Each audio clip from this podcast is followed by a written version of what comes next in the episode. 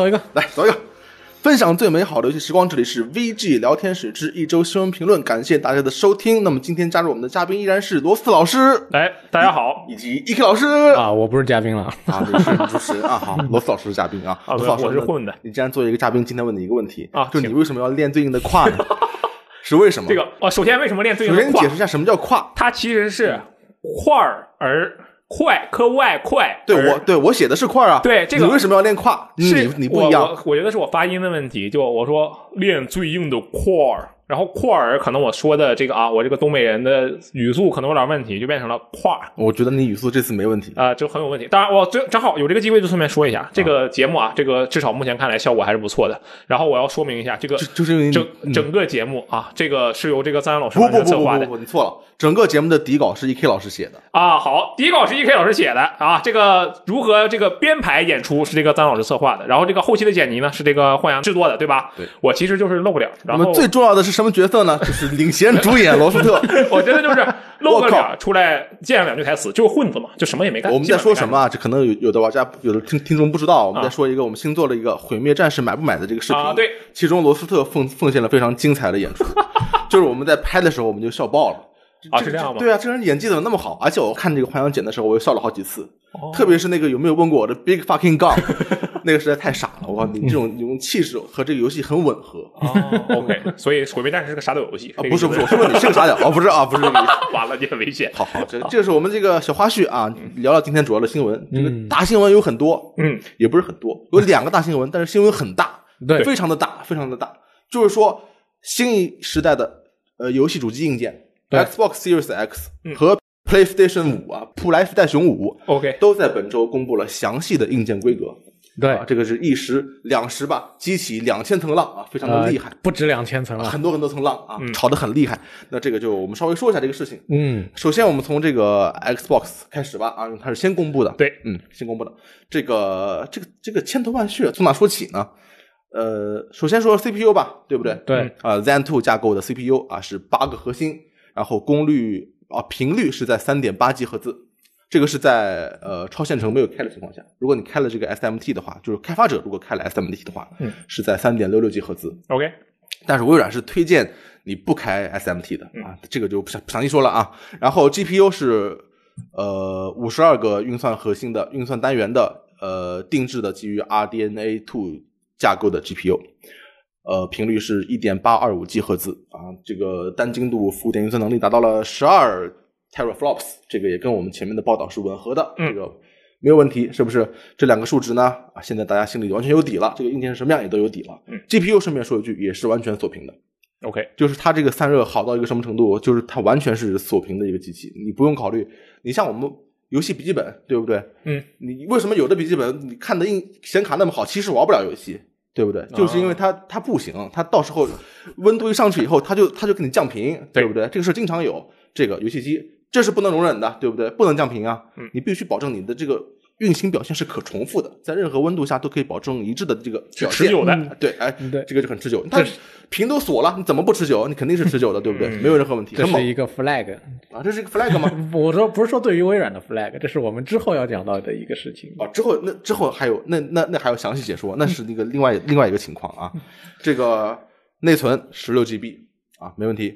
呃，DDR 六，GDDR 六，嗯，内置的存储空间，正如我们之前所知道，是一块呃 NVMe 的固态硬盘，呃，一一块那个一 T 的呃 PCIe Gen 4的 SSD，对，还是还是这个 PCIe 四点零的，这个就很厉害啊，很厉害，比较快啊，比较快。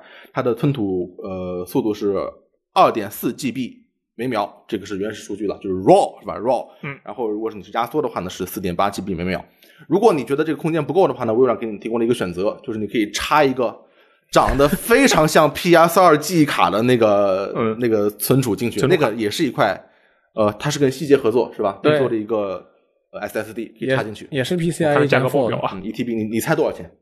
这个东西，呃，非常的应该会非常的贵。我觉得应该挺贵的。这这玩意儿，首先它是一个呃一 TB 的 SSD，对，其次它是一个定制的产品，嗯，就是一个主机专门的外设。那我们知道主机它很多时候是可以便宜点卖的，对但是外设来说，一般来说就会赚一点钱，都贵的要死啊赚一点。而且这是跟希捷独家定制的对啊，你没有别的选择，那你只能就这一排。交这份钱是吧？嗯，但是这个看起来很酷，很很很酷，梦回 PS 二时代啊，这很很不错。之后的话也就大概是这样的一个情况。那个伊克老师，你对这样的硬件参数有什么看法吗？呃，上次我们提到这个硬件参数的时候呢，我被人喷了很多啊，对，其实那个其实我看到了，是罗斯特的小号喷的，为什么呀？啊，这也是一个梗啊。怎么现在怎么发现的被我发现了，我看到你看到你写了，啊？是这样吗？对啊哦，原来如此，我都不知道，我现在知道了。对，好，不好意思，开玩笑啊，其实是我写的。那这次呢，我也做好了继续被喷的心理准备。好，就欣赏你这种个性，来，其实我就是我就是为了被喷，我才要这个说这句话这是什么什么毛病？你 是对啊、为了跟这个我们的这个听众进行更友好的互动啊 OK 行行，等我们抖 F 的听众们注意了啊，赶紧出来挑刺儿啊！啊，对，是这样的。上次说到这个为什么被喷呢？主要是因为说到售价的问题。对啊，呃，上次我说这个售价便宜不了，然后还随意的给了几个数字，对吧？对你一直给到了八百美元，对，嗯，当时我都惊了，我我都想喷你。根本顶不住。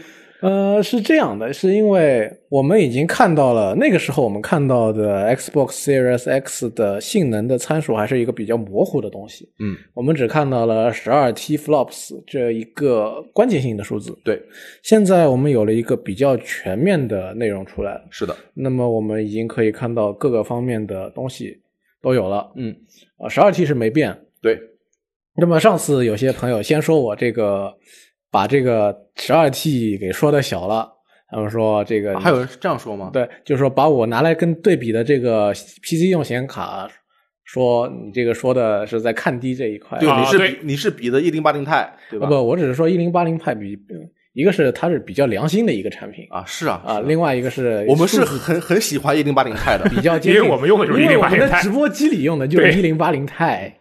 啊，我因而我也在表示我我当时买了一零八零没买一零八零钛的悔恨之情，你知啊道吗？啊，是这样的啊，对，好理解嗯啊，那当时那个大家可以觉得说是它比一零八零钛还强很多，这也没有没问题，但是肯定要强不少啊，但是你不能再说这个显卡比一零八零钛强很多，达到二零八零接近的级别的时候，还说我说我把这个价钱说贵了。哦，你的意思是你要不然说它很很强，要不然说它很贵，你一定要选一个，不能既很强又便宜，对不对？AMD 不是做慈善的，啊，是啊，但是微软可以做，微软它也不是是吗？也不是做慈善的，当然也不是啊，对但是比尔盖茨可以做，啊，那确实是那但跟这事没关系。对啊比尔盖。茨人家去去那个扶贫去了，你扶贫吗？不 OK 服吧？嗯嗯啊，所以也不是说我要一定要跟大家闹个这个认个死理，但是我我还是想要证呃说明的一点是，这次再加上这一次的性能披露之后呢，我们可以看到这个大家应该对这个价钱不低心里是有一个数的，但是它的价格到底会到多少？是大家心里面比较关心的一个问题，而且至少在六月之前，微软应该不会告诉我们。他不会轻易说。对，但是我们现在已经看到了，呃，PCIe Gen 4的一 T SSD 塞在了 X Xbox Series X 里边，对，这一条 SSD 嗯。最便宜的价格不低于一千八，嗯，再加上一个呃，大家你觉得是二零七零也好，二零八零也好，还是泰坦 RTX 也好，嗯。那肯定到不了泰坦 RTX 了，嗯。的显卡再塞进去，嗯。再来一个啊、肯定是级别不会很低的 CPU 啊，是啊，嗯，你觉得这些东西塞进去了之后，再加上微软自己的给你提供的你没有见过的次世代主机新功能，嗯大家看到这个唤醒功能、快速切换，大家是不是觉得这个功能非常的厉害？啊，很厉害。嗯，那么这个功能要多少钱呢来实现呢？这个功能不是就是靠 SSD 和它的高速架构实现的吗？对啊应该算进去了吧？前面对，不能算两次吧？对，不，我是说，所以含在里边的，只把这个功能含含算在之前的这一些性性能硬件里边之后呢，啊嗯嗯，你觉得这一台东西要多少钱呢？我觉得会。那那您觉得多少钱呢？我 想挖坑还行。我还是想说七九九，啊，七九九。就但是你可以不，我是说大家可以不把我的这个价格当说的价格当一回事儿，那只是我自己，我觉得可能卖这个价格是稍微合理一点，因为而且相比现在的这个性能来说，可能已经是压压过价钱以后的一个售价。其实即使是这个价钱，在你看来，它也是一个它已公平的价格，已经是一七九九，已经是一个良心的价格。合理定价。嗯对，不能说我想要一个接近于现在的准准顶级配置的 P 游戏 PC。我说我不是说顶级，是因为顶级是可以用九九零零 K 加上二零加上那个二二零八零 i，嗯那肯定这个 X X S X 是达不到的。但是在这样一个配置下，就是说万一一万五元一五千元左右的电脑级别的情况下，你让他卖给你一个五九九的 Xbox Series X，是不是有点想的太美好了？嗯，但是那那我要说，现在是还是三月份，是吗嗯？他十二月份卖，啊说不定十二月份我们的图形技术有着翻天覆地的变化，到时候就不要钱了，啊你觉得可能吗？对，呃，或者说也有一种可能，那就是 AMD 已经掌握了显卡绝学哦黑黑科技，啊，也可以把外老星科技可以把老黄打到连牙都找不到。哎，AMD 最近是不是特别猛啊？你们嗯玩 PC 的是不是知道这个 CPU 特别是猛，已经把 AM 已经把英特尔打到遍地找牙了，啊？但是目前还没有把老黄打到遍地找牙。那他打这个老黄的，他得靠这个桌面级的 RDNA Two 出来以后才能知道能不能打，是不是？对，如果就是说，如果 Xbox Series X 能够卖到五九九美元，而且微软还没有亏太多的话，所有人都赚钱了。那么 AMD 确实已经把老黄打得满地找牙了。哦，好，那我们就默默祈祷，希望它可以卖到六百美元吧。啊我觉得这是一个，如果是六百美元的话，是一个非常非常理想的一个售价，嗯，岂止是理想了，我觉得是梦里。啊，非常非常梦想的一个售价啊。好，还有一些硬件特性，我们得得提一下啊。一个是这个性能本身，那我们知道微软设计主机，它是一个非常采用一种非常暴力的设计方法。比如说当时叉 One 叉的时候，他就说，那我现在就是要跑到四 K 三十帧，嗯，你说怎么办？怎么办呢？然后就得把这个主机弄到这个水平，是不是？一开始的目标是把一零八零 P 的呃 Xbox One 游戏做到四 K 六十帧，后来觉得还不过瘾，我们把七二零 P 的也要做到四 K 六十帧啊，四 K 三十帧啊，然后就很厉害。这次呢，它的也是一个类似的思路，就是说本来叉 One 叉对不对，基本上是四 K 三十帧，嗯，那我们要这个把它性能翻倍啊，然后我们想做到四 K 六十帧啊，甚至于一百二十帧，那怎么办？所以他们一开始就定了这个目标，嗯就是十二 teraflops，嗯，最后也实现了。而，他们在定这个目标的时候，他们是非常清楚，我们使用新的架构的话，如果浮点运算能力还是十二 teraflops，但是实际上性能会是两倍以上。嗯，但他们还是这样做了，就是做了一个稳稳当当，绝对在任何情况下都没有问题，可以超过呃 Xbox 叉 One X 性能一倍的这样的一个主机。那打拿出来以后，效果就非常震撼，就所有人都很满意，非常的不错。另外一个就是上周。是不是我们上周提到的啊？应该是上上周提到的这个快速恢复功能。对，现在我们完全证实，它就是把游戏的状态完全存储在 SSD 上。而且是它强到你居然可以断电一周之后恢复，还是在刚才那个状态。对，因为我们知道现有的这个呃所谓的快速恢复功能，比如说你 PS 也可以是吧？那你要待机，对不对？然后你可以回去，而且是只能是一个游戏嘛。嗯它现在利用这个固态存储的这个快速的啊、数据吞吐能力呢，就能办到好几个游戏，嗯哎，来回切换，嗯而且很长时间，甚至于刚才一个老师说的，你可以断电，你断电完了以后你不过瘾，你再升级系统，然后你再回去以后还可以进入那个游戏啊，这个就很厉害，这个就很厉害。这个让我想到什么？就是模拟器，你知道吗？啊，对，啊就可以就可以暴力存储一个游戏的全部状态在里面。我觉得这个这很科幻啊，这个很科幻，确实很科幻。而且 SSD 可以让我们告别这个啊读取墙啊，不用再过那种缓缓的山那个小缝隙，嗯为了等它这个下一个场景加载。对。然后，因为他这个他跟那个 DF 合作，然后给他们看了那个《战争机器五》，嗯，经过两个礼拜的简单的移植工作，在 Series X 上的运行的状况，然后它据说是还没有用到这个 SSE 的很多高速的 API，但是已经可以把当年二十多秒或者将近三十秒的这个读取时间缩短到十三秒。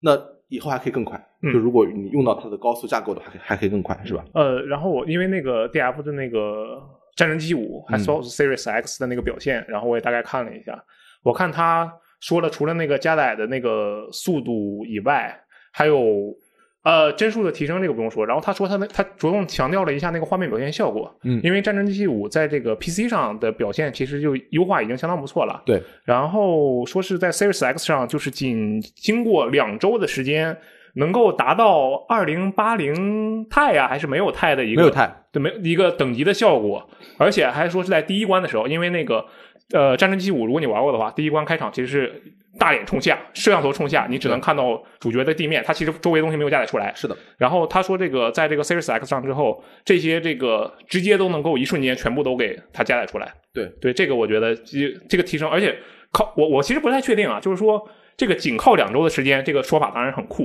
嗯但是就是假如给它四周时间，它确实能让这个功效变得更更更强一倍，或者是怎么样吗？我觉得肯定是可以啊，可以是对吗？它很多这个新功能还没有用到，嗯，就是这是一个非常粗糙的一个结果，就是如果你基本上直接把它搬上去，然后加一些特效的改动的话，会是一个什么效果？暴力移植是有，现在就这么这么一个效果。嗯呃，战争机器五，它是用的一个，我记得是一个 Threadripper，那个叫什么来着？中文名？呃，线程撕裂者，对，那个的 CPU 加上一块二零八零，然后 DF 的说法是它的表现非常非常接近哦，啊，那就很厉害，是吧？很厉害，很厉害，很很厉害。。不过线程撕裂者真的有必要吗？他他他就是为了炫耀他这个东西，你知道吗？所以我们都要最好的来。他什么时候有必要？肯定有必要，好吗？啊，然后这个关于向下兼容，这个我们知道 Series X 是非常的厉害，非常的厉害啊，但是没想到这么厉啊害。就很厉害啊，超级厉害。嗯，它可以兼容的是还是那个结论，就是可以玩到所有叉 One 叉可以玩的游戏，嗯，那就包括叉 One 叉能玩的游戏和它兼容的 Xbox 三六零和 Xbox 游游戏那就是横跨四个时代的兼兼容性啊嗯。那当然他自己还可以玩自己只有自己玩能玩的游戏，那肯定会有的，对不对？这个就非常可怕。这意味着，如果你是一个 Xbox 呃生态的长期用户的话，嗯你可以完全无缝的进入这个世界，对完全享受你以前的游戏资产，配合 Smart Delivery 技术。比如说我们刚才提到这个《战争机器五》嗯，在 Xbox Series X 发售的首日，你就可以通过 Smart Delivery 技术，就是智能分发技术，去下载下载到针对 Xbox Series X 增强的这个版本，嗯那这个呃软饭大欢喜啊！你们你们欢喜吗？很惊人啊，我我很欢喜，我我欢喜疯了我 X XGP 用户，我非常开心啊！我开心啊！而且它不只是兼容游戏，它连你的存档可以完全的带过去，你的配件都可以完全带过去。是啊，不管你是哪一代的 Xbox Box 手柄，都可以插到它上面去用，对啊，太太厉害了，很，太厉害了，很爽，非常爽。无缝衔接啊！这这真的是，而且说到手柄，这次手柄也是一个改进，因为因为索尼那边我们一会儿要说，它没有公布任何这方面的消息啊嗯，但微软把手柄还稍微说了一下，手柄的直接实物图都拿出来给你了，对这个手柄呢，就是它会和你手手面的这个贴合的面积会更大，嗯，特别是会更适合小手的玩家，呃，延迟也会通过一系列技术降低，哦对，然后有有一个我非常觉得非常欢喜的一个新功能，就是它可以在多个设备之间自由切换，哦，支持记忆多个设备。因为我是把 Xbox One 手柄当做多手柄去用的，嗯。有时候是玩叉 One，有时候是玩 PC 有时候甚至还用手机，你也可以用嘛。哦对对对，iPad 也能用，我还买了一个那个那个支架，嗯因为它真的是一个通用手柄，就是所谓的标准手柄，什么玩意儿就是它它它能用就就就可以，是吧？那你现在有了这个记忆功能以后，很多高端高端的无线鼠也有这个功能，是吧？嗯我觉得对我来说是非常方便啊，非常开心。还有什么关于 Xbox Series X 这次公布的性能或者特性，你们感觉特别印象深的吗？呃，除了这些之后，就是一些他说的散热性能。嗯，这次在他们那个页面上面其实是散热，关于它的这个风道跟它的那个静音是单独拿了一两张图跟一段一两段文字来说的。嗯哼，所以如果 Xbox 真能带来一个非常完善的这个静音体验的话，那是一个非常爽的事情。对对对对对，因为大家都知道，现在我不知道 Xbox One 的几个机型怎么样，但至少我的旧 PS 四，呃，玩个稍微大型一点的游戏，它就起飞了，嗯，这个感觉直升飞机啊，起飞了。但叉 One 叉应该是很安静，是吗？，对，张叉安静的像只猫，我靠，猫也不是很安静。总之就是很安静啊，我是相信它应该是很安静，它都已经明说了。就是跟叉 One 叉的这个表现差不多，那就应该是很安静。它的这个垂直风道的设计，也就是为它的散热做了一个很充分的硬件上的这个保障。嗯，应该是应该是没有问题。呃，很强。然后发现一个有意思的地方就是 DF，因为我们以前一直一直说这个东西有点像一个机箱，对，然后 DF 说其实它不像一个机箱，哦因为它很小，它像什么呢？它像两个任天堂 GameCube 摞在一起。哦，我觉得你这个角度很新颖啊，那确实很像啊，很有意思。好的，那关于 Xbox Series X 的硬件方面呢，我们还请到了一位对硬件比较了解的朋友，我们的网站的新硬件新闻的资深写手啊，丽飞同学为我们带来他的看法，请他来聊一聊 Series X 的 Xbox 高速架构到底意味着什么，以及主机和 PC 在现阶段究竟有什么样的区别。嗯，这两天看大家对于两台次世代主机之间的性能差别的讨论非常热烈。嗯，这当然是其中的一个方面，但是我觉得还有一点就是更加重要的是，对于一台游戏主机而言，它的作为一种特殊的硬件，那么它的硬件独特性在哪里？我觉得这一点可能大家。就没有太过重视，以为它就是那个已经非常接近 PC 了，跟 PC 区别越来越小了。但其实不是这样的，在这一代主机上面，我们会看到一个非常显著的差异，而这个差异可能大家 都被一些浮点数啊这些给吸引过去了，然后就没注意到。然后我这边就想跟大家聊一聊，就是关于这一次次时代主机的硬件独特性。呃，由于就是说索尼那边的话。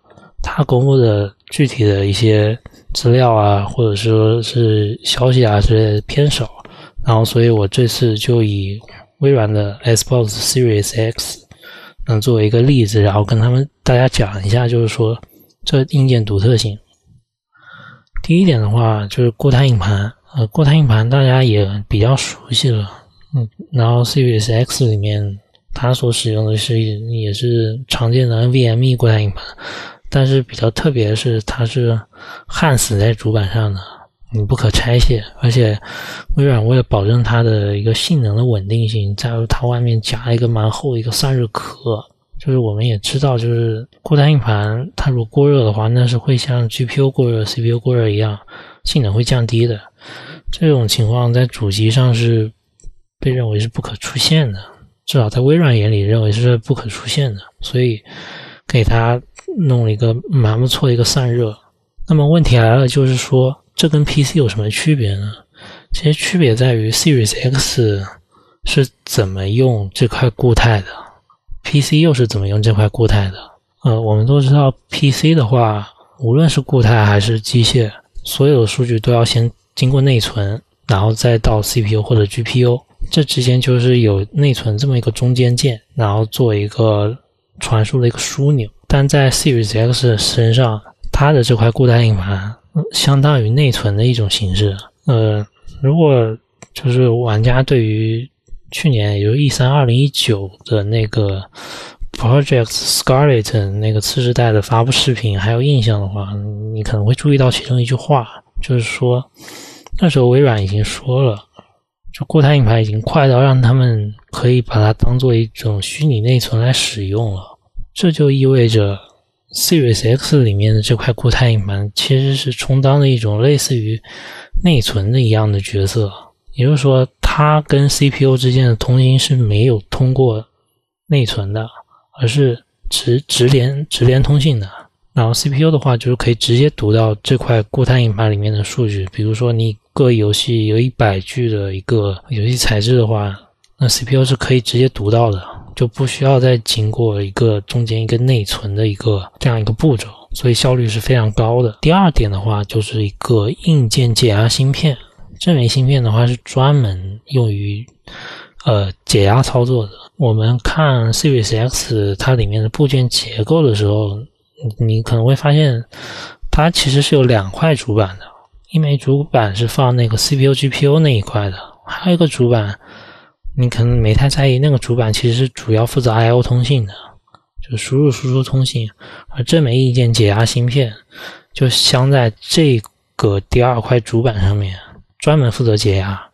而且这枚芯片的话，就可以充当一部分 CPU 的工作，也就是说，CPU 就以后就不需要再做解压工作了，完全交给这枚芯片就可以了。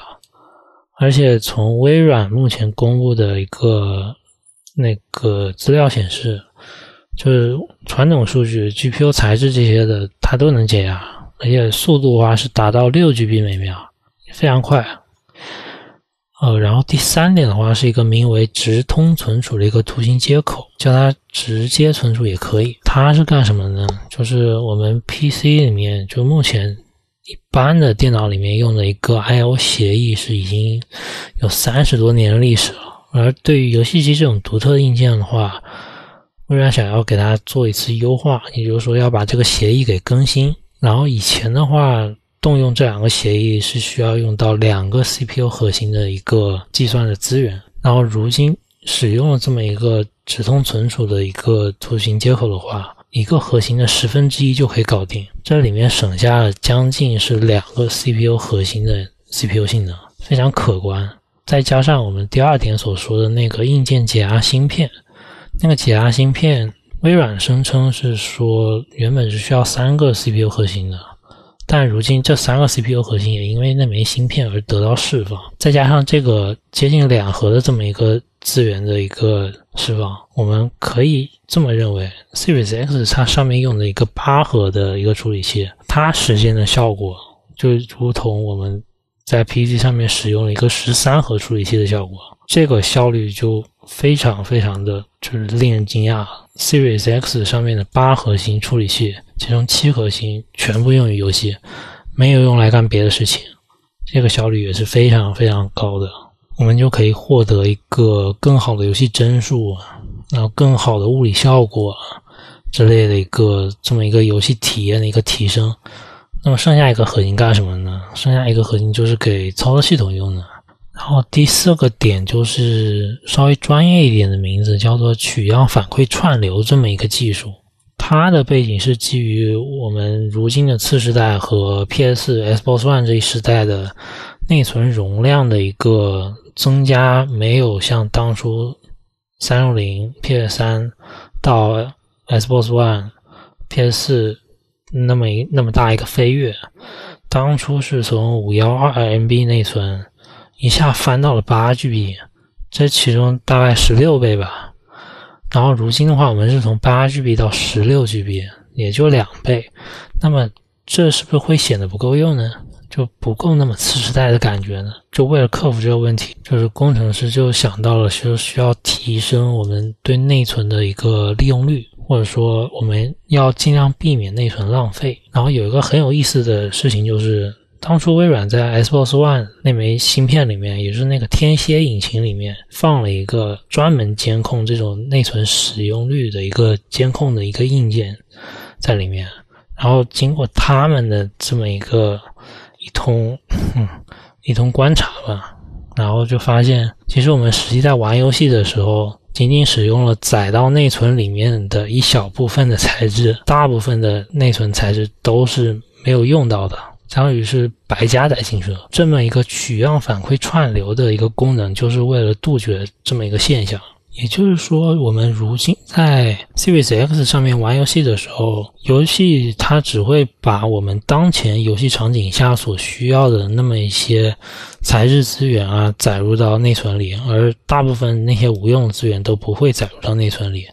这样的话就可以大大提升我们对内存的利用率。官方是给出了两到三倍的这样一个效率，这么一个提升。呃，然后基于我刚刚说的四点：固态硬盘、硬件解压芯片、直通存储的一个接口、取样反馈串流的技术，这四点就组成了一个名为 Xbox Velocity Architecture 这么一个硬件架构。呃，也就是名为 Xbox 高速架构的这么一个东西。然后系统的话，它在这个架构下面，就整个整体效率会非常高。这个架构是专门用于游戏这么一个应用的。而不是像 PC 那样什么都干，然后就是整个那个运行方式就非常耿直吧。好的，感谢李飞，支持增加了。那么接下来我们看一下 PS 五这边的情况。PS 五是呃马克谢尼啊这位朋友做了一个发布会一样的东西，他做了一个演说啊。对，做了就是一个很典型的 presentation，对，而且是一个。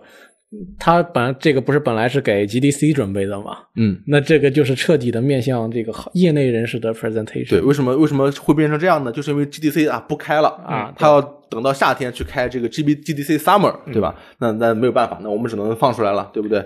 然后它这个它这个它这个发布会啊非常的奇怪，就是它非常非常神秘，你知道吗？我觉得最大的谜题是围绕这个发布会的。啊首先，它有几个那个观众的黑影，对 它有很 对那个，就当时大大家都在研究，哎，这是假人吗？对它它就很假，就是你一看就怎么这么假，而且很少动，它偶尔也会稍微动一下。啊，是吗？对对，我就怀疑它这个黑影是不是是不是假的？不，你看到他，我看到他的黑影，我第一反应是，是不是到某些关键的时候，他会配上罐头欢呼跟罐头笑声？哦，对对对对对对，就是它它很像一个。它真的就像一个 presentation，就是像一个演示，它像它像是你用 PPT 给它加上去的那那那那几个人的那个黑影、哦啊，对。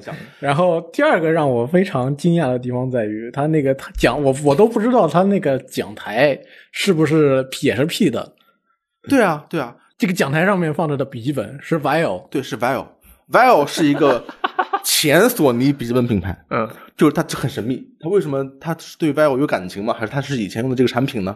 因为我我不懂，因为我已经我不是很懂 vivo 这回事情，所以在第二天我又我来上班了以后，我去 Google 上面搜索了一下 vivo，然后我发现索尼的日本官网上面还带着 vivo。哦是这样的，啊，我也不知道这个 vivo 跟索尼到底是什么情况，独立了吗我不是很关心。它应该是独立了，应该是独立了啊，可能还有一些合作关系吧啊，嗯可能。然后第三个让我感到很神秘的地方就是他这个马克沁尼本人是不是是不是人类？因为他真的他真的他腰挺的倍儿直啊，嗯，就是巨直，然后脸上的笑容巨固定，你知道吗？几乎就没有变过。嗯然后这么长的一个五十五分钟的演讲，他用他一贯平缓的音调，几几乎一个错误都没有。嗯，不过一一个我还是嗯和啊都没有、啊，我还是听到了他明显的有一次口误，哦，是吗？好像是把一个单词念错了，停下来之后再把这个单词念对了，再继续下去。啊，那是故意给你留一个破绽。我觉得他是索尼的生化人，这里面肯定有一个天大的阴谋。为什么他这个手架构师是一个生化人？好，这个就放到一边啊，这个我们现在研究不出来。然后它硬件，硬件的话，CPU 也是基于 Zen 2的这个八核心的三点五 G 赫兹的这个 CPU，GPU 呢也是基于 RDNA Two 架构的三十六处理单元的啊，频率是二点二三 G 赫兹的 GPU，那么它的浮点运算能力是说的是十点二八 T teraflops。这个很多朋友说，这个它的这个 RDNA two 不是全功能满血 RDNA two，一个老师能给我们解释一下吗？有一个非常这个非常非常怎么说呢？呃，捕风捉影或者说是猜测的说法啊，这不是很很很坚实的说法是吧？呃，是是大家根据这个目前已经有的数据来看的。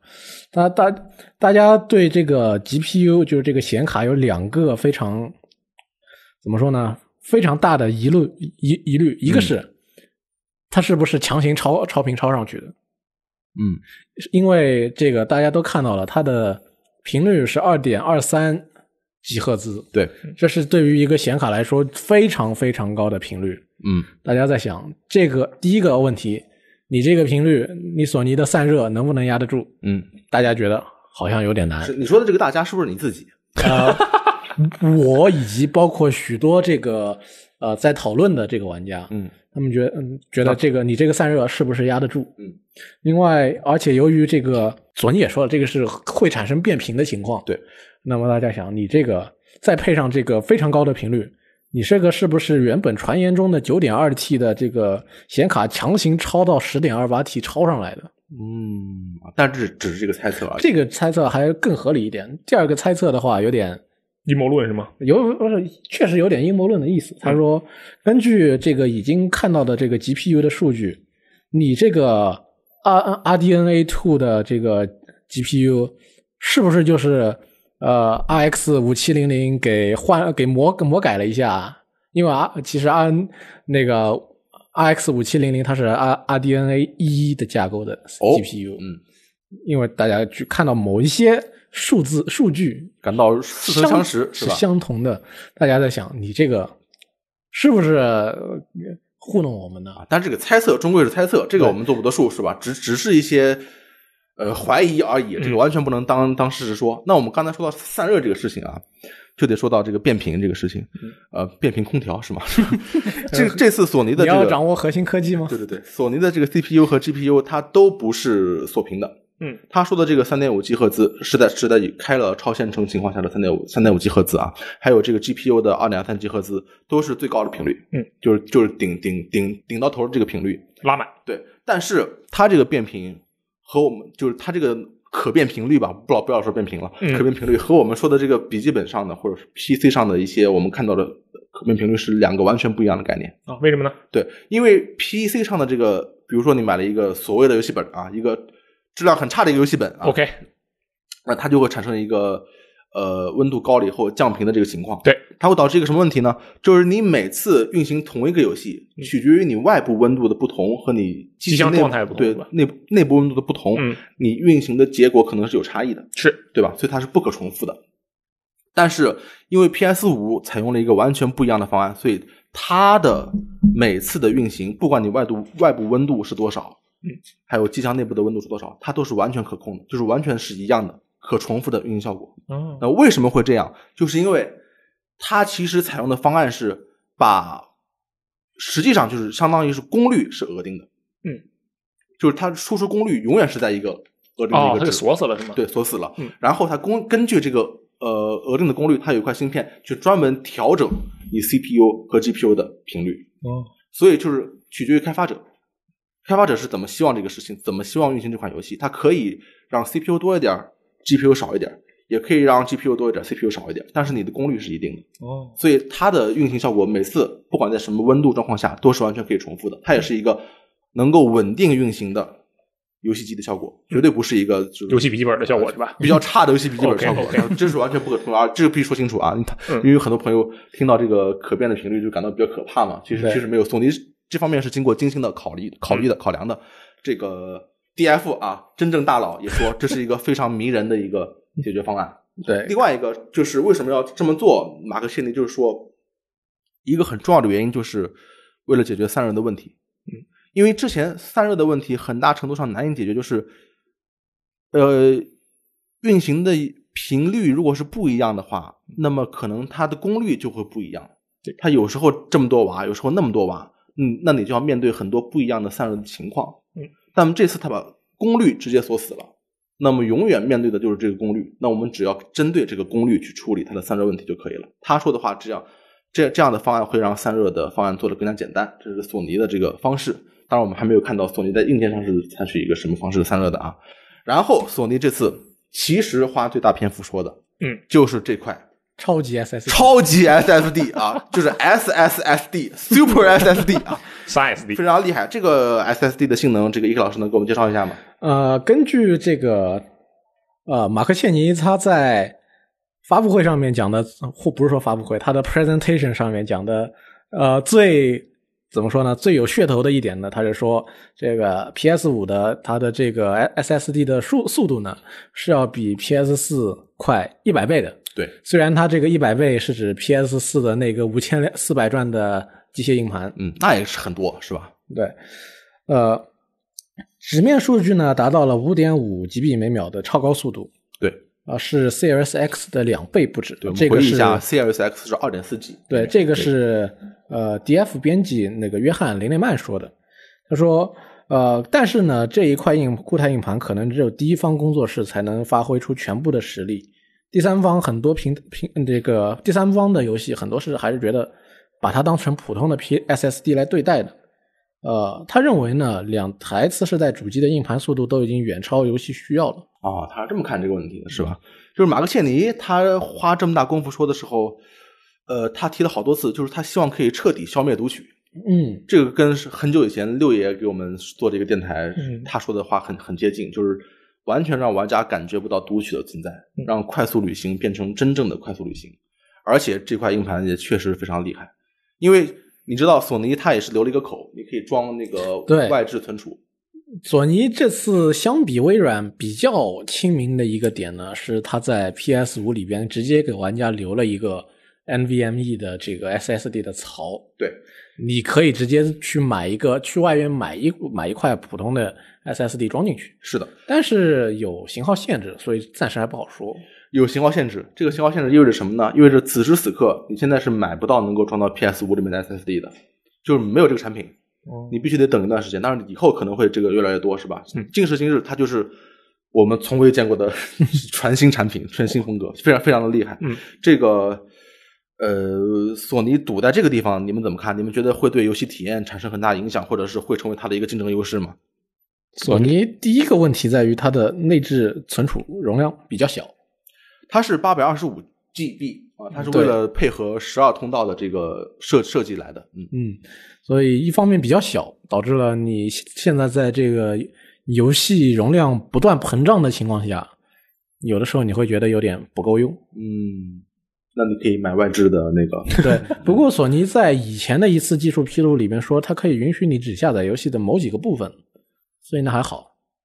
对，但是估计也不能靠这个，对估计，还不能这啊不能太指望这回东西，呃，所以说这个八八百二十五 G 稍微限制了一下索尼的这个硬盘的容量，嗯呃，然后由于这个 PCIe Gen 4，你如果要自己买一条 PCIe Gen 4放在它的 MV ME 的这个插槽里边的话，一方面你得到时候你你得等别人测试什么样的哪一条最合适，嗯。哪一条性价比最高，嗯。你得去到时候不是那么容易去选，呃对，但是呃我我估计索尼会给出一些型号，嗯，会给出型号建议对，然后我我也估计索尼不会，就比如说你插一条很差的进去的话，它应该不会允许不给你用，直接用，它应该会让你换一条啊。对，然后另外一这个是虽然你确实可以把它扩展，但是另外一方面也是这个 DF 编辑他说了，第三方游戏不一定能够用得到这些东西。对，这个其实是一个，因为其实这两台主机虽然都是低于基于我们说的什么 Zen Two 什么这样的架构，但是它们的区别比我们想象的要大。一个是锁屏的一个机器，嗯，一个是可变频率的一个机器。如果你要呃充分利用 PS 五的性能的话，那么你可能就需要去调整它的 CPU 的这个负荷和 GPU 负荷之间的配比，嗯，那么你就要额外的付出一些精力。而在呃 Series X 上完全就没有这方面的工作要做，所以呃开发商在兼顾这两个平台的时候做的很多工作可能是不一样的。嗯、索尼这个定他们的定制 SSD 在某种程度上，但是还没有到那一个程度，嗯，有点像 PS 三的 Cell 芯片。是吗？呃，也就是说是一开始需是需要这个第一方工作室才能够用得好它，或者说只有第一方工作室能在最开始使用出它的较呃较高呃或者说是较高等级的这个能力。挖掘它的性能。对，像 Cell 芯片到后边，你总是可以听到呃索尼这边的哪一款游戏说我们用了用出了它的几成能力。呃，主要是那个顽皮狗嘛。对啊，虽然这次 S SSD 肯定不至于到 Cell 芯片那种作茧自缚的地步，那肯定没有，对它本质上就是一块很快的硬盘嘛，对不至于是那样啊。，对，虽然但是这块硬盘到后边会不会真的变成一个噱头，是需要后边可能不是一开始就能真的完全实现的。哦，那这个一个老师还是持一点怀疑论的是吧？嗯，我不是特别的相信技术的突破可以那么的顺畅吧。哦，行，那这个罗斯特，那你需要需要表演一下为这个 SSD 感到兴奋的这个状态。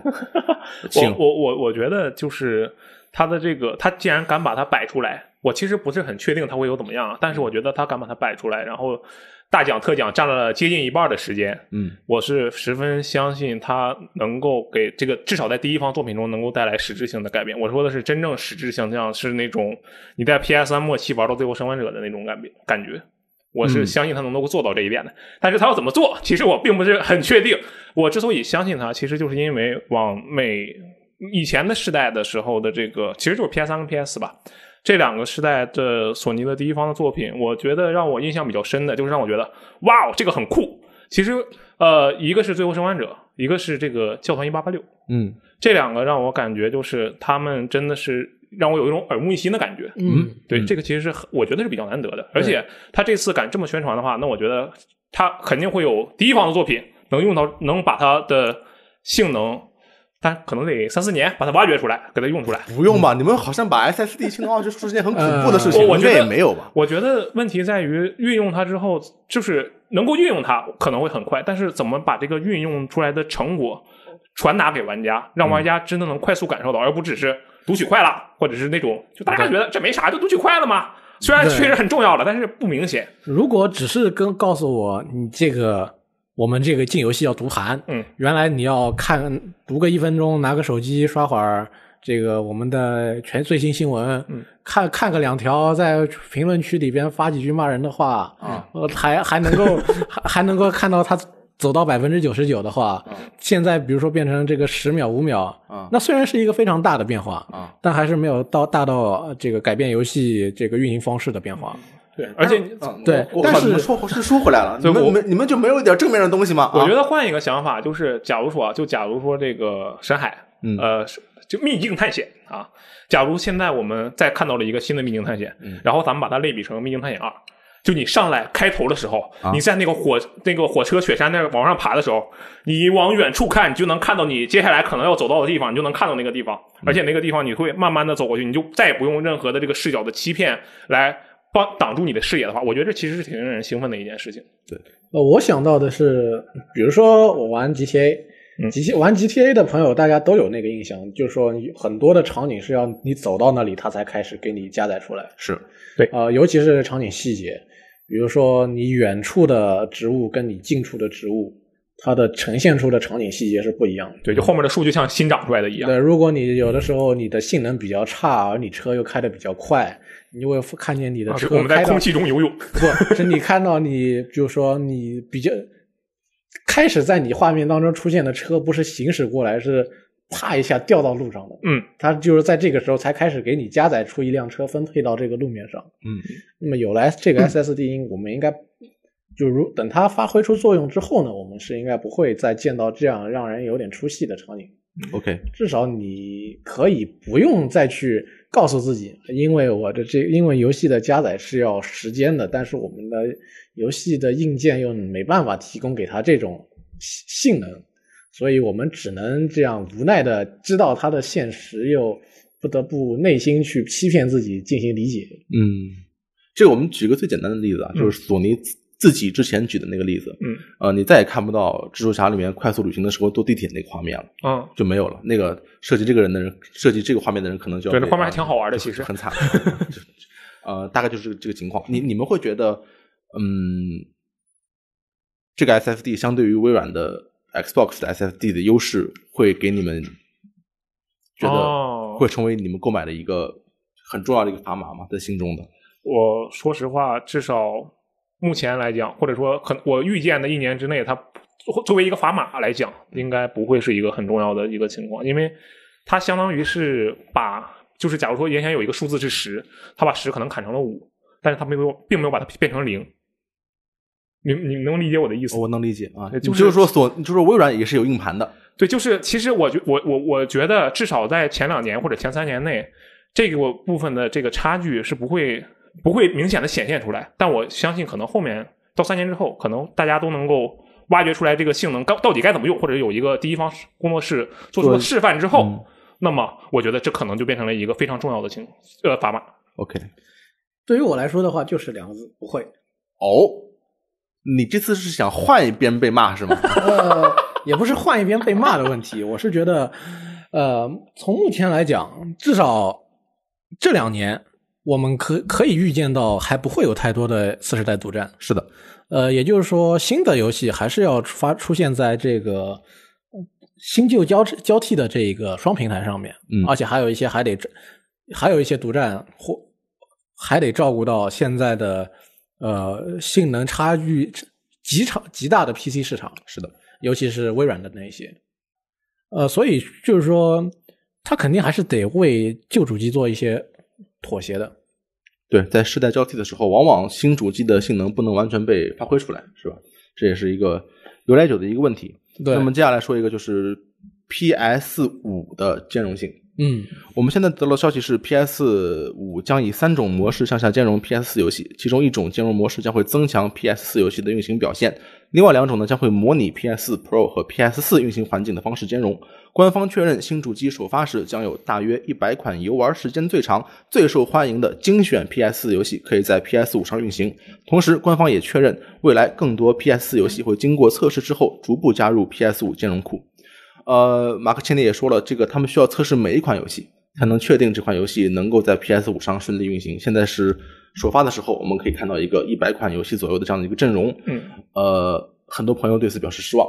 很失望。是的，呃，你们也失望吗？呃，如果你只是这样跟我说，那还好。嗯但是在微软有了微软之后，你再这样跟我说就不好了。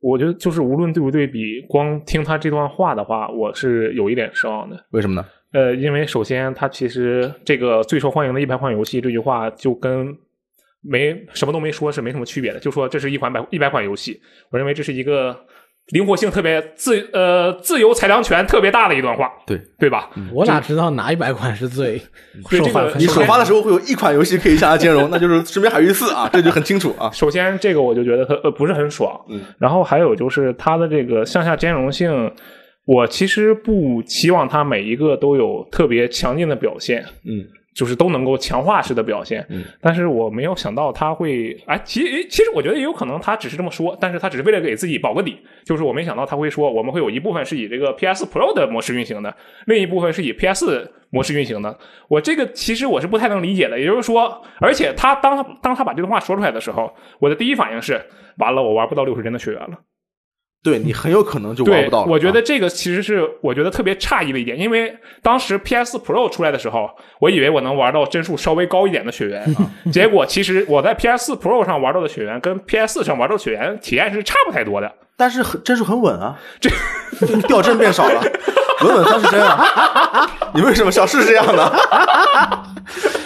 我呃 OK，就我不希望它那么稳。好，这个我真的觉得这个其实对我来说是一个比较令我不不太不太好的、不太舒服的一点。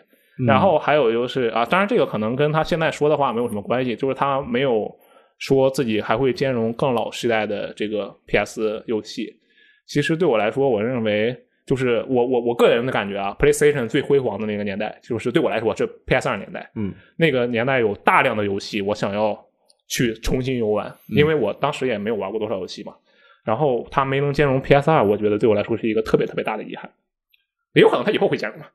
呃，对，如果能兼容 PS 二的话，那我就要上天了，那真是啊对，爽真的是，我觉得这个对我来说是一个，我天，就对好难受啊，这种感觉因。为我前两天刚从家里面把 PS 二翻出来，然后去买了色差线，嗯因为我小时候是没有色差线的，嗯我只有 F 端子啊。嗯嗯，买了色差线以后，嗯嗯还买了色差线转转 HDMI 的那个、啊那个，对对对那个还要独立电源供电。嗯然后呢，那个商家又没给我带变压器，我就用苹果的变压器，然后呢，就莫名其妙的效果，就是都是花屏，我换这个变压器还是不行，嗯我就很痛苦。这时候你突然告诉我能兼容 PS 二了，我就升天了，那我就不用那么我那个主要是我那 PS 二光头坏了，然后我有一大堆 PS 二游戏，我特别想玩。光头坏了可以换啊。呃，也对哈，对啊没没没考虑过那么麻烦的事情，可能对我来说比较麻烦吧。嗯，我的是我是觉得，就这个来看，一一是这个 PS 三时代乱搞 CL 芯片的这个遗害到现在还没有消除。我靠，这这就你又扯到 Cell 上了，关 Cell 什么事？还要鞭尸吗？嗯，这另外一方面是一百款最受欢迎的游戏，那么从现在哦，我起，懂，你的意思是 PS 三游戏就很难向下兼容，几乎几乎是很难做到。我是说我另另外一点，我不是说 PS 三，我是说哦 PS 四、OK，一一百款最受欢迎的 PS 四游戏，那么从那天开始到 PS 五发售之间的这一段游戏，嗯，是不是最受欢迎的一百个 PS 四游戏？哦，你就是说对马岛之鬼会不会兼容这个问题？对马岛之鬼以及呃最后生还者二二以及等等等等的将要发售的第三方游戏能不能兼容的问题？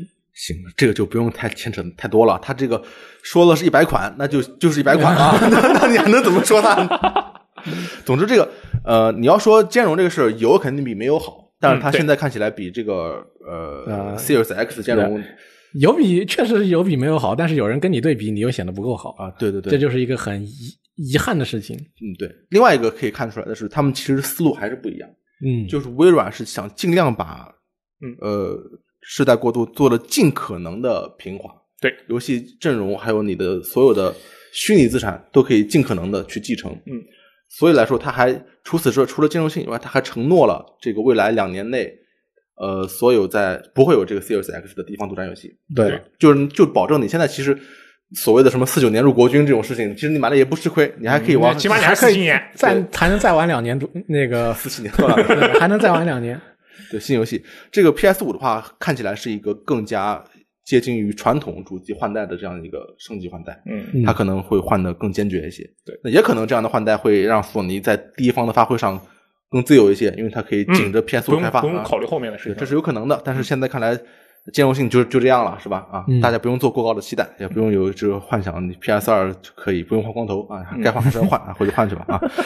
呃，差不多也就是这样的这样的一个情况啊。还有声音啊，可以稍微提一下，这个索尼这个声音这次也说了很久，嗯，他们就是呃想了一个方案，可以让大多数扬声器，就是不管你用的扬声器是什么，都可以模拟出一种根据你的耳就就有点像人像唱片，你知道吗？啊就是那种感觉的，嗯可以听到来自于各个不同方向的声音，感觉到这个声音进入你耳朵的真实的这个哦方式、啊。他这方面说了很长时间，身临其境。对，估计会在这方面下很大功夫。另外，这个微软也是前面也提到过，它是有一个专门处理音频的这个芯片的。对对，然后索尼这边好像是把一个呃图像处理芯片魔改成了一个音频处理芯片，啊非常的厉害，那也很厉害为什么要这么办？为什么要这么做啊？也很神秘，但是肯定它有它理由。啊、可能索尼想卖他们的这个家庭影院解决方案。嗯，对，他的意思好像是就尽可能的紧着你来，就是你配置不用太好，你也不用有太好的耳机或者太好的扬声器，也可以改善这个呃音音质的效果，也可以让你的呃游戏体验更加身临其境一些啊。以上就是 PS 五和 Series X 的硬件性能的这样的一个基本的情况。对如果我们有什么说的不对的地方呢，那就欢迎去喷 EK 啊。主要就我其实我话还没有说完。哦，你没说完，请对，呃，是这样的，就是在看完了这两个所有的信息之后呢，相比来下，相就是说，其实他们两者并不是竞构成一个最直接的竞争关系。嗯，为什么这样说呢？因为大家可以看到他们的硬件上面是有明显的区分度的。对，就是说，呃，微软在这个图像处理的性能上面明显的要高过索尼。是，呃，毕竟这个浮点运算的数据摆在这里，大家都看到了。嗯呃，而且呃也不是还而且，就是正好现在有朋友在这边质疑索尼的这个 GPU 是不是五七零零给魔改又超了。这质疑就不要老说了啊，我反正是个质疑。我的我的意思是，虽然大家这个质疑这一方面啊觉得索尼这个 GPU 是不是不给力啊，又怎么怎么怎么样啊，看不起啊，但是大家不要忘了。五七零零也不是一个随随便便就能买到，就就能够便宜买到的 GPU。对，它并不寒碜。它不是一个什么廉价的什么一零五零之类的玩意儿。嗯，也就是说一零五零那也太惨了，PS 五一零五零。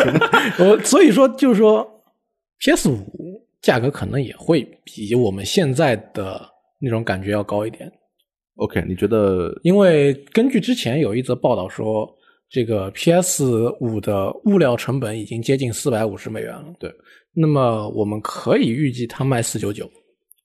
我觉得这个是比较合理。对，那么这样的话，它跟索尼不，它跟微软就形成了一种类似于高低差竞竞配的一个呃竞争的一个、呃形态。对，就是说一个配置一个价格。索尼呃就是索尼去竞争那一种对画面可以要求低，对画面体验要可这个要求可以低一点，但是想要购买更便宜一点主机的用户，嗯，微软去竞争那些想要获得这个高端类似于高端游戏 PC 的体验的用户。是的。但是这个时候又有一个变量，哦，微软传说当中，虽然这个传说是大家已经被认定为事实的一个传说啊，就是它还会有一台低端的四十代 Xbox 叫洛克哈特。对，那么这个洛克哈特又有传说，它会是一个画面显示性能跟 Xbox One X 接近的次世代主机。嗯它是低价版，但是可、可以想见它在别的地方会有提升。嗯，对，一些新的特性上。那如果它的价格再比索尼低一档，那么索尼就要被夹击了。呃，对，但是如但果是它可以出个 PS 五 Pro，然后再给它报上去，互相套啊，娃。对，现在就是这个情况，就是一层一层往上，对往上，往上田径赛马，啊大家都以为自己的上下等马对着对对方的上等马。这个时候可能索尼就会比较吃紧了。呃，是的，但是你你你你觉得 PS 五会肯定比那个 Series X 便宜吗？虽然我们现在看来，它应该应该应该就是设的、应该会要比它便宜一点是比较好的，应该是 must。对，那就是必须一定了。对，首先我们已经可以看到 Series X 它的这个物料价格必定会比呃 PS 五要贵了。对，那么如果这个时候微软肯强行强行把价格降下来的话，那索尼感觉有点难混。我觉得微软不会这么做，对，因为在现在的状况下，它有它低端的产品，它没有必要一定强没有必要强推某一个机型。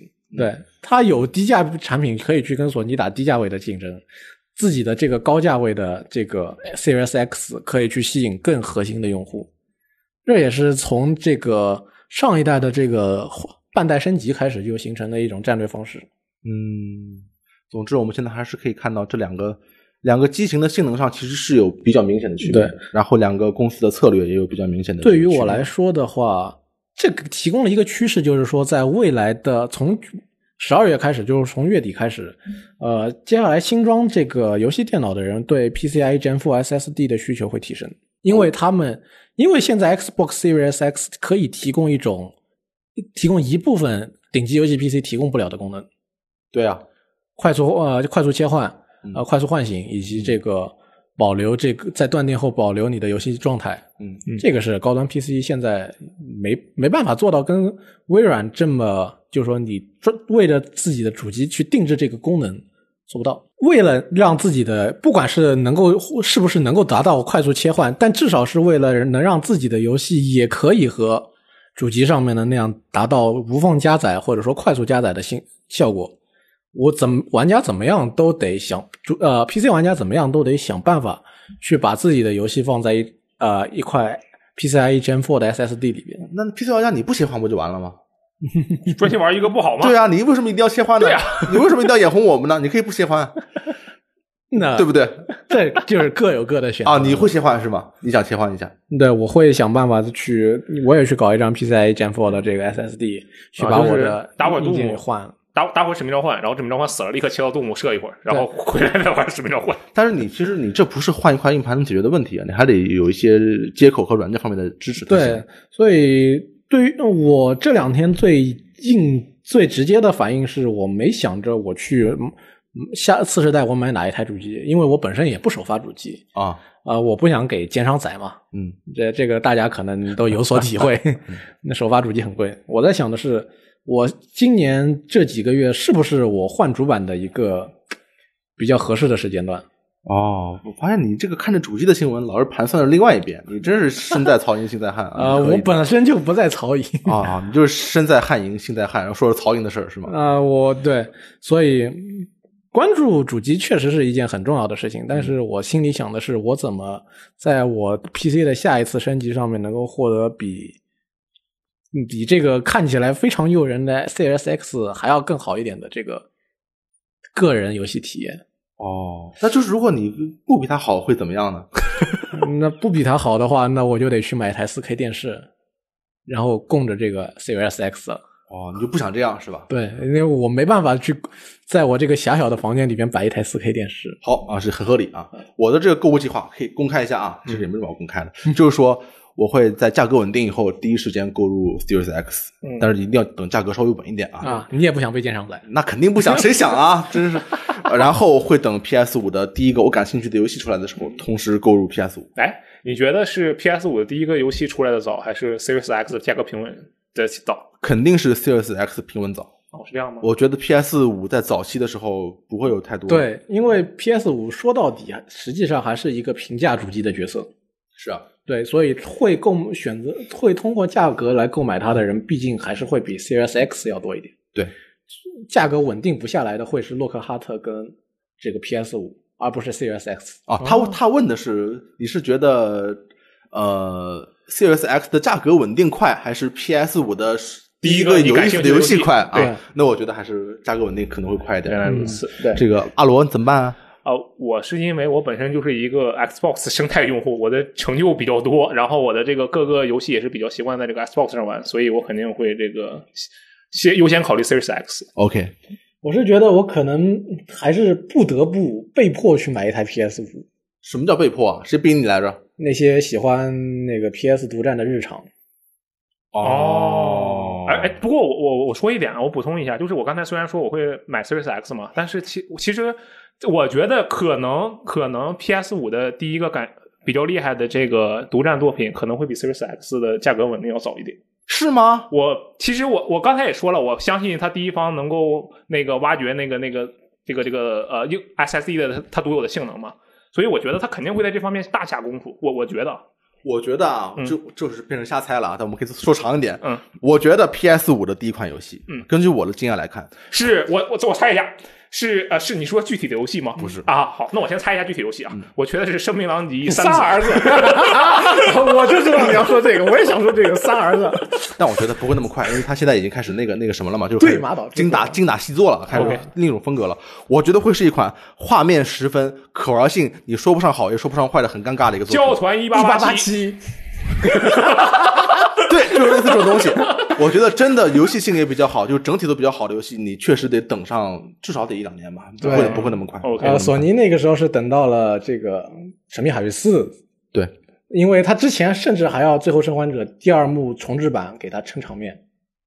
对，现在重置版也不知道能不能再做了，反正有向下兼容这个情况。对，呃，和这个两台主机相关的，有一定相关的是，今天早上就是周五早上，微软又干了一件大事。哦，呃，他们呢和这个，他们公布了 DirectX 十二 Ultimate 图形接口。嗯啊，当然 DirectX 这个玩这个 PC 游戏的朋友大家都知道啊。嗯啊、经常会有人有游戏提醒你又缺了什么。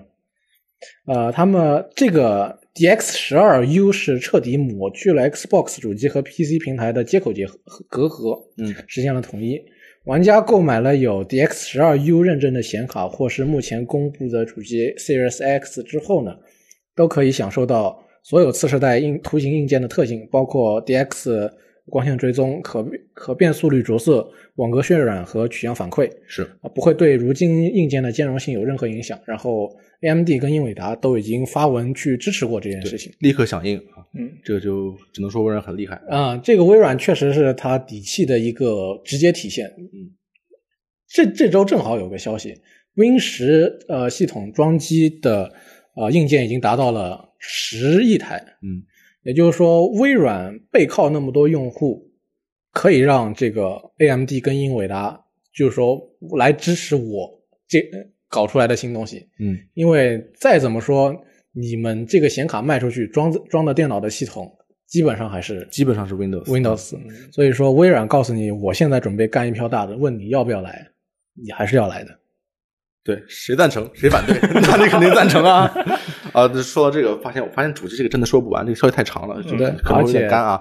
因为我们光追没有说，嗯这两个主机都是有呃硬件光追的，对但是，AMD 提供的。对，但实现的方式不一样，是呃 Series X 是一个独立的一个一个模块，嗯，然后我记得 PS 五的话是集成到 shader 就渲染器里面的，但是都应该是硬件光追，嗯然后微软是炫耀了一下，用我的世界 对我的世界，啊做了一个完全哦光追的我的世界那个画面，就是看起来非常不错了，嗯是吧？当当然，它并不是指望以后所有的游戏都像我的世界这样，那呃，做这种全全光追，它还是希望有一种可以有更灵活的被开发者运用的，对就是可以做一如果个组合的方案。对，如果大家现在这个对于《我的世界》这样的游戏的光追能做到什么样的情况不了解的话，可以去搜索一下这个《雷神之锤二 RTX》，看看这款游戏老游戏加上光追之后拿到能够达到什么样的效果，非常的惊人。对，就很厉害，就就看起来很奇怪。你就是所虽然所有的东西都是方块，但都感觉都是真实的方块。这个材质的完全不一样它的这个光影效果非常的惊人。对，好，我们终于可以结束了吧？这个没有没有什么啊，我。们接下来念一段新闻啊，嗯这个是跟这个还是跟疫情有关系啊，是我们现在最关心的一件事情啊，比我们刚才的那两台主机还要更关心。那是。呃，Rockstar、Remedy 和 CDPR 都已经宣布，他们已经转向远程工作，呃，确保这个员员工的身体健康。呃，阿星表示呢，他们会不会延迟这个 GTA OL 的内容更新？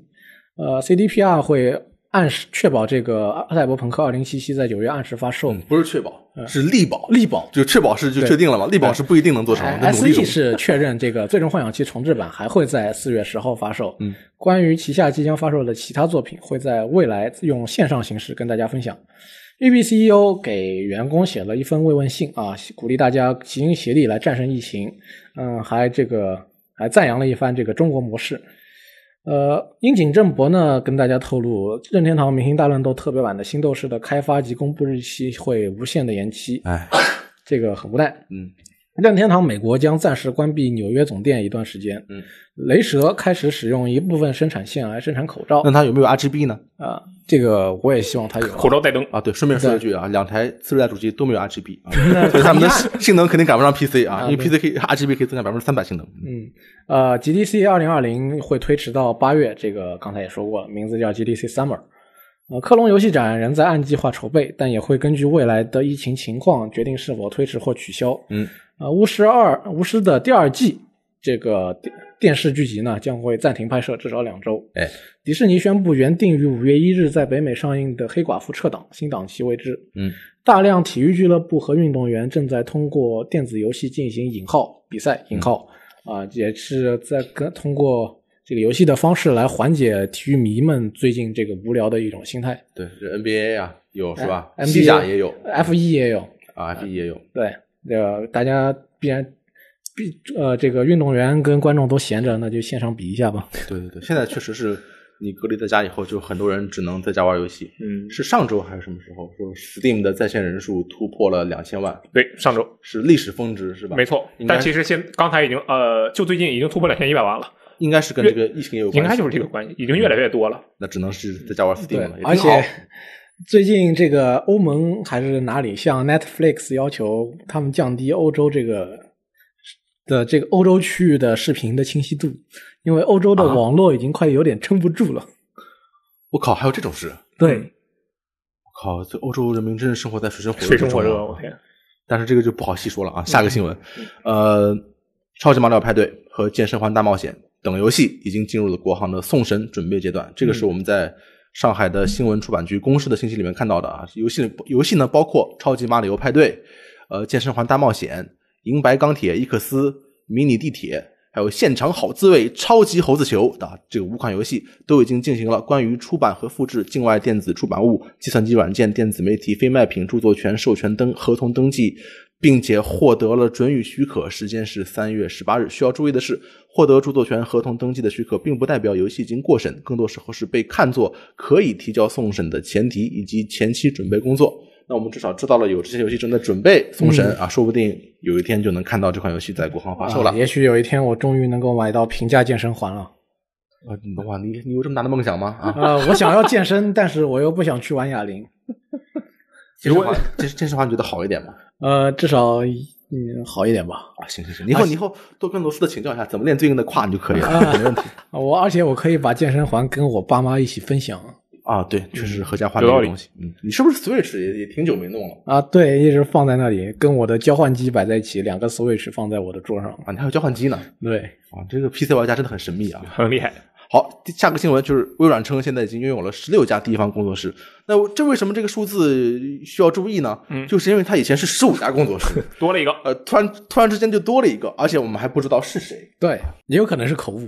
啊不可能吧？这个这个这不是说啊，是在演讲里面说的，对但是他但是他没有澄清，嗯那肯定应该不是口误，也有可能是，或者说是自己又新建了一家。对，有可能新建的。说到新建这个事的话，谷歌最近也在新建这个游戏工作室，嗯他已经建了第二家了。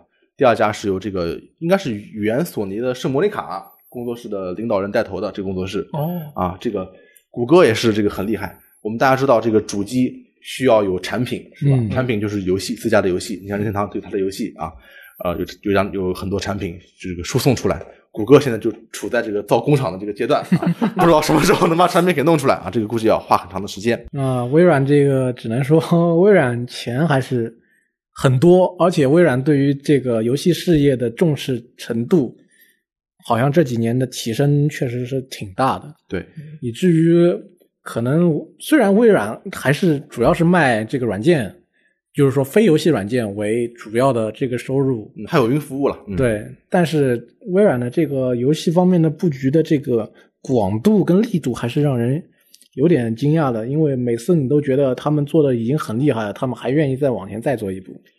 对，十五家、十六家、十七、十八、十九家，都有可能在未来几年看到，嗯真的是很有可能的。他现在这个、这个速度来看的话，因为他现在对自己的游戏业务非常有信心，嗯而且感觉真的是一个大布局。我觉得现在在 PS 五公布之后，所微软对自己的信心可能可能已经到达了一个峰值。系列顶峰这黑的还行。有可能啊，有可能啊。这个菲尔斯宾塞终于翻身做主人了。你想，想见前几年、两年以前他被骂成什么样，就是天天就是被黑啊，除了被黑以外就没有别的言论了。啊确实啊现在出来以后，那都是这个大佬，大佬，真正牛牛逼真正大佬啊好，下一个传闻，二零二零年的《使命召唤》将会是《黑色行动》的重启作品。传闻呢，这个《使命召召唤》的项目代号是宙斯，可能会直接定名为《使命召唤：黑色行动》，是对《黑色行动》系列的重启，类似于二零一九年的现代战争，而且会使用这个 Infinity World 的现代战争的引擎制作。这个引擎好像是叫 COD Next 吧？啊，反反正我好像听说是呃这个名字。就好像是叫 COD 引擎还是什么，是反正是从这个几个月前发售的现代战争开始用的。对，之前他们是用什么引擎？伊克老师给我们说一下魔改 ID Tech 三啊。对，很厉害。ID ID Tech 现在是到几了呢？七，到七了啊，这很很厉害。反正从从上一代开始，终于用新引擎了啊！嗯这次也会用新引擎，会重启这个黑色行动。呃，你们对黑色行动有感情吗？呃，来，你能不能给我们讲一下那个《黑色行动》里面的那句经典台词？谁跟谁跟谁 must all must die？你还记得吗？啊，我完全不记得，就是四个人名，三四四个人名，然后他们必须得死四个人 must 名，die。对他们必须得四个人名，他们必须得死，四个人名，他们必须得死。不过我说实话，我对黑色行动的这个系列的话，我对它其实是感情是要大于这个现代战争系列的。哦，尽管现代战争其实是打了开头炮嘛，但是黑色行动这个它的多人模式，首先它是更平衡的，嗯，然后它这个剧情呢。也是说实话，其实是更傻屌的。我就个人就比较偏好，你知道吧？因为它那个《黑色行动三》的时候的那个剧情，我当时一看，我这游戏脑子有病。然后后来看了一个这个解读，我说我这游戏是神啊，就是差不多这种心态的转变，你知道吧？但我我其实是对这个它重启的话，我其实没什么意见。不过有一个想法就是这个啊，你这个不停的重启，我我觉得有一点微妙。啊，对啊，你去年也是重启，对对然后你今年搞来搞去又是重启，我知道，我知道了。我们明知道了啊二零二一年看到的就是《使命召唤：幽灵 》。这也要重启啊？对，我们明年看到的是《使命召唤：现代战争（括号二零二一） 》，不，是《使命召唤：现代战争二（括号二零二一）》。再重启。其实我们明年看到的还是《使命召唤：现代战争》，就是再重启。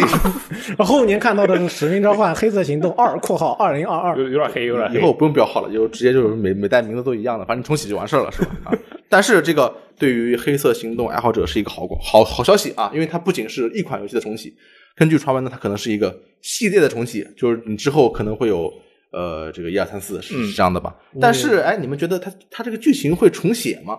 因为我们知道黑色行动的这个剧情是很多朋友非常喜欢的，对也有很多朋友非常讨厌啊，那也有很多朋友非常喜你要欢。先讨厌后喜欢了。作为系列最受欢迎的游戏，连现在连《使命召唤四：现代战争》的剧情都被对啊卡了，，对啊，那都被重启了。那黑色行动，我觉得也难免，也肯定没有办法免于免遭毒手啊。啊，可能是一个重启的一个剧本。嗯，啊，行吧，这就是本周一些主要的这个新闻，主要还是说了一下两台新主机硬件的这个情况，大家可以根据自己的、呃偏好和各自己的这个情况、经济情况各方面的情况呢进行选择和购买。当然，我们现在也要说明的一点就是，所有的硬件纸面指标都不能直接换算为游戏表现。对，而且目前通过我们在我们这些聊到的硬件指标以及它可能的性能表现，都是纸面上的东西。对我们现在所有聊的东西，当然微软给出了一些演示，但是主要还是理论上的东西和纸面上的东西。嗯真正这个机器怎么样，我相信未来还会有更多的信息披露，然后主机发售以后也会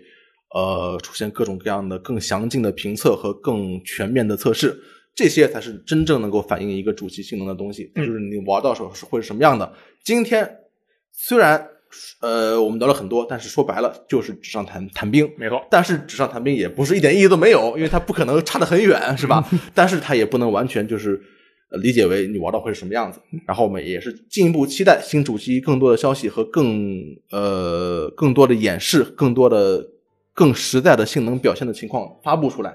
以上就是本期的 VG 聊天室啊，感谢阿罗，哎，感谢张张老师。感谢 EK 啊，我们下期节目再见。啊，如果大家有什么意见，可以去评论区喷喷我，谢谢。也可以喷我，也可以喷我，我现在已经 谁都可以喷。对对对，没问题。我现在已经心态调整的很好了。反正我确实是不懂得不多嘛，你们教导我一下，我学的更多也是件好事，是吧？好好，拜拜拜。